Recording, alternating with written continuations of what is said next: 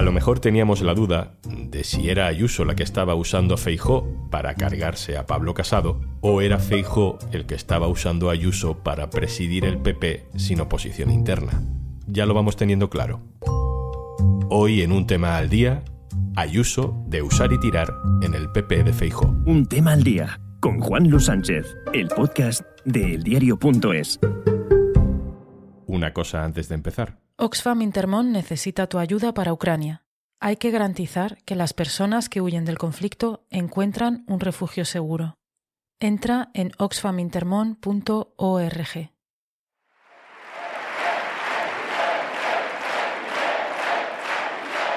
Pues ya está, ya tenemos a Alberto Núñez Feijó como presidente del PP. Es oficial.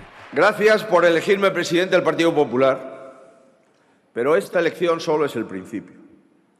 Porque lo importante de verdad ahora es seguir juntos para que los españoles nos elijan para gobernar su futuro. Feijó ha recibido el apoyo del 98% de los compromisarios del Congreso Extraordinario del PP, celebrado en Sevilla para derrocar formalmente a Pablo Casado. Allí ha estado Aitor Ribeiro. Hola, Aitor. ¿Qué tal, Juanlu? Cuéntanos qué ambiente había por los pasillos del Congreso. Bueno, la palabra que mejor define el estado de ánimo del PP durante todo el fin de semana es la de alivio, ¿no? Alivio porque por fin se termina la guerra interna más cruenta que se recuerda en la derecha española desde la transición. Alivio por tener que ver por última vez a Pablo Casado arrastrar su derrota con esa cara de incredulidad que se le ha puesto en la cara y que no se ha quitado desde aquella reunión de febrero en la que los varones del partido le obligaron a anunciar de madrugada su dimisión precisamente el trago más amargo que se vivió en el Congreso, que tuvieron que soportar los compromisarios del Partido Popular, fue precisamente la presencia de Pablo Casado en el plenario, sobre todo el viernes. El sábado pasó más desapercibido, ¿no? Lo incómodo de, su entrada, los aplausos que parecían más impostados que otra cosa, los abrazos y sonrisas forzados. También hay alivio porque hay un sentimiento generalizado de que con Fijó pueden recuperar la Moncloa, aunque él se ha puesto la venda antes de la herida y ya ha pedido que le dejen ir más allá de 2023, porque como no es nuevo, sabe perfectamente lo que puede pasar si no logra ganar a la primera. Y alivio definitiva porque eh, muchos, digamos, que ven en este Congreso como un punto final de las luchas fratricidas que han llenado las portadas las últimas semanas, los últimos meses. ¿no? Fue bastante llamativo que los mensajes de Aznar y de Rajoy estuvieran plagados de referencias a la pacificación del, del partido, pero esto ya podemos ir avanzando que no tiene pinta de que vaya a ser así del todo. Sí, no tiene pinta porque lo primero que ha hecho Feijóo al tomar el poder es nombrar a una dirección del partido que básicamente deja fuera a Ayuso.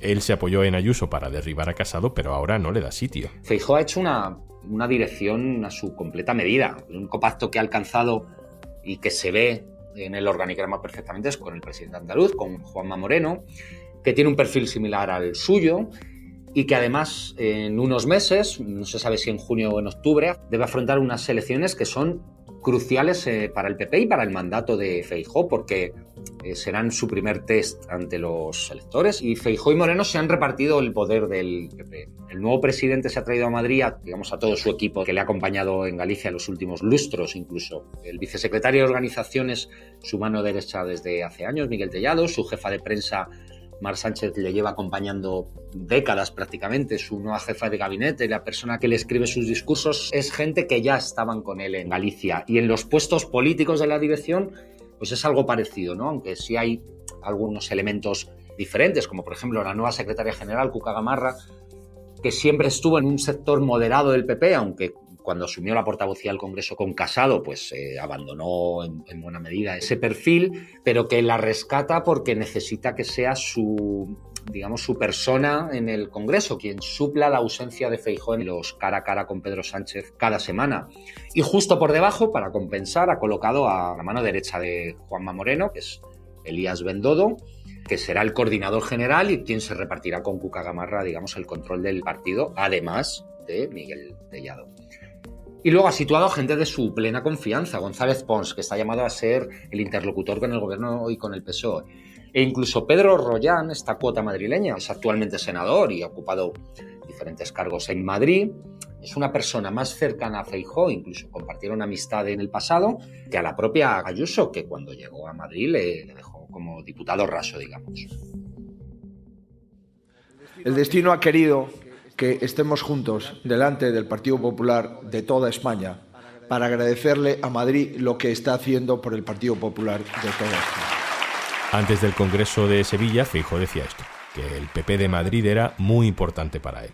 Pero mm, después de este Congreso, una vez que ya tiene el poder, no le ha dado cargos. Y algo más, no le da validez ideológica. El primer discurso de Feijóo al frente del PP va en esta línea. España no está condenada a que tengamos que buscar siempre el enfrentamiento por cualquier cosa, hasta por aquello que debería unirnos más.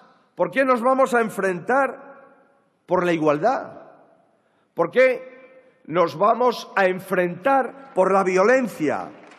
¿Por qué nos vamos a, enfrentar por el rechazo al terrorismo? ¿Por qué nos vamos a enfrentar por la paz frente a la división y la invasión y los crímenes. ¿Por qué?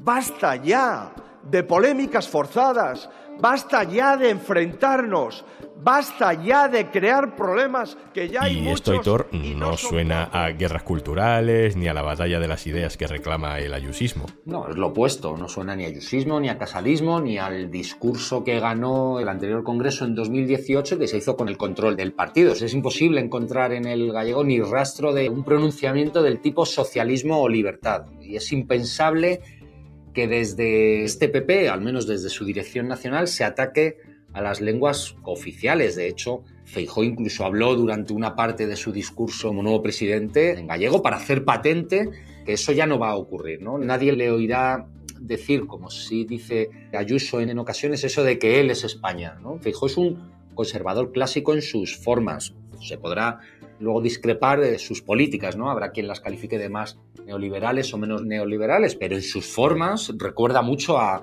a Mariano Rajoy. De hecho, es evidente que intenta imitar sus chascarrillos, sus chistes, esa forma tan peculiar que tenía de hablar el expresidente.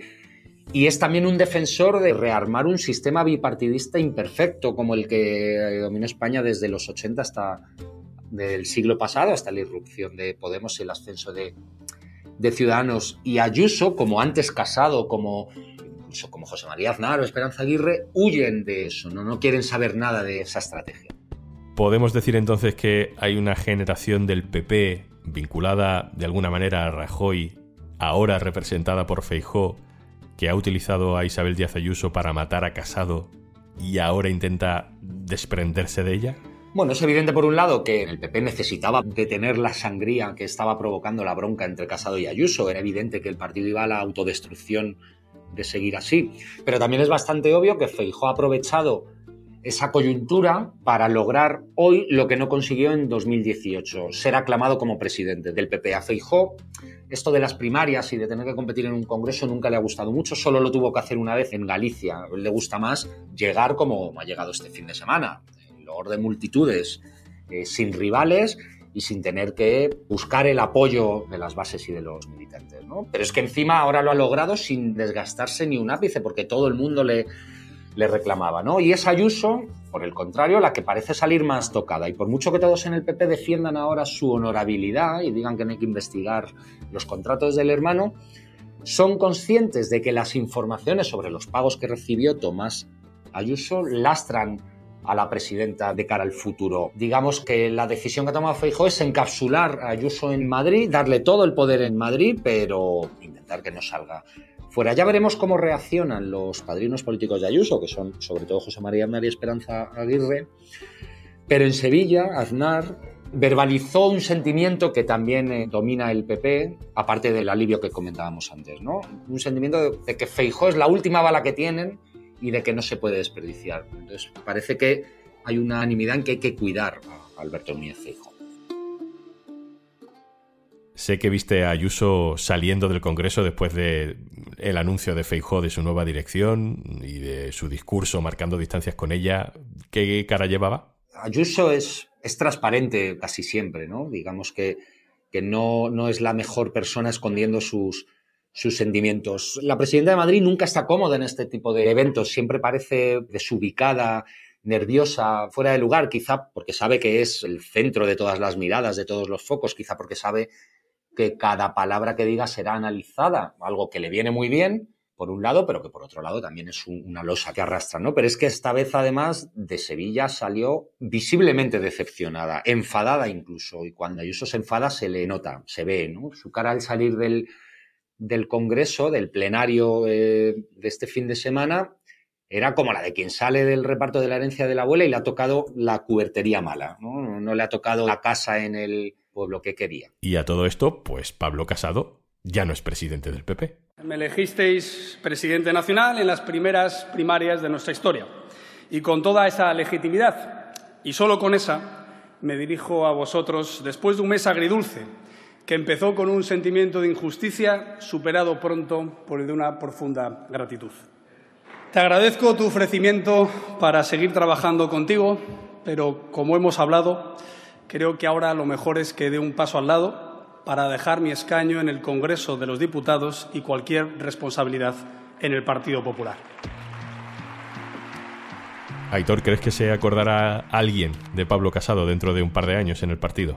Lo más probable es que no. Lo más probable es que en no mucho tiempo Casado sea para el PP como Joaquín Almunia es para el PSOE o como para el PP también es Hernández Mancha, un, un ex dirigente, ex presidente. Estuvo solo un par de años al finales de los años 80 del que casi nadie, salvo los que somos muy, muy frikis de esto, se acuerda, porque su paso por la presencia del partido pues, fue un poco sin pena ni, ni gloria. Pero eso no quiere decir que la ideología que representaba Casado, que el discurso que representaba Casado, esté muy presente en el Partido Popular. Ese trumpismo que ha personificado el presidente, también Isabel Díaz Ayuso, es un producto además muy del PP de Madrid, de las relaciones de José María Aznar con los think más radicales de la derecha estadounidense, con la derecha latinoamericana, contraria a todos los movimientos de emancipación popular que con sus borrones y aciertos han dominado las últimas décadas de la política de Iberoamérica. ¿no? Y podemos decir que Casado se ha ido, pero Little Caracas permanece en Madrid. Aitor Ribeiro, compañero del diario.es que sigue la actualidad del Partido Popular, muchas gracias. Muchísimas gracias, Juan Lu.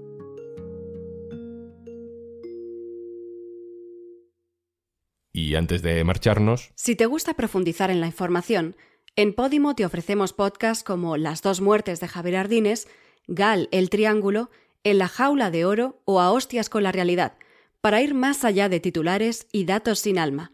Consigues 60 días de prueba gratis en podimo.es barra al día y descubre estos y otros 3.000 podcasts y miles de audiolibros más. Esto es un tema al día, el podcast del diario.es. Puedes suscribirte también a nuestra newsletter. Vas a encontrar el enlace en la descripción de este episodio. Este podcast lo producen Carmen Ibáñez y Zascun Pérez. El montaje es de Pedro Godoy. Yo soy Juan Luis Sánchez. Mañana, otro tema.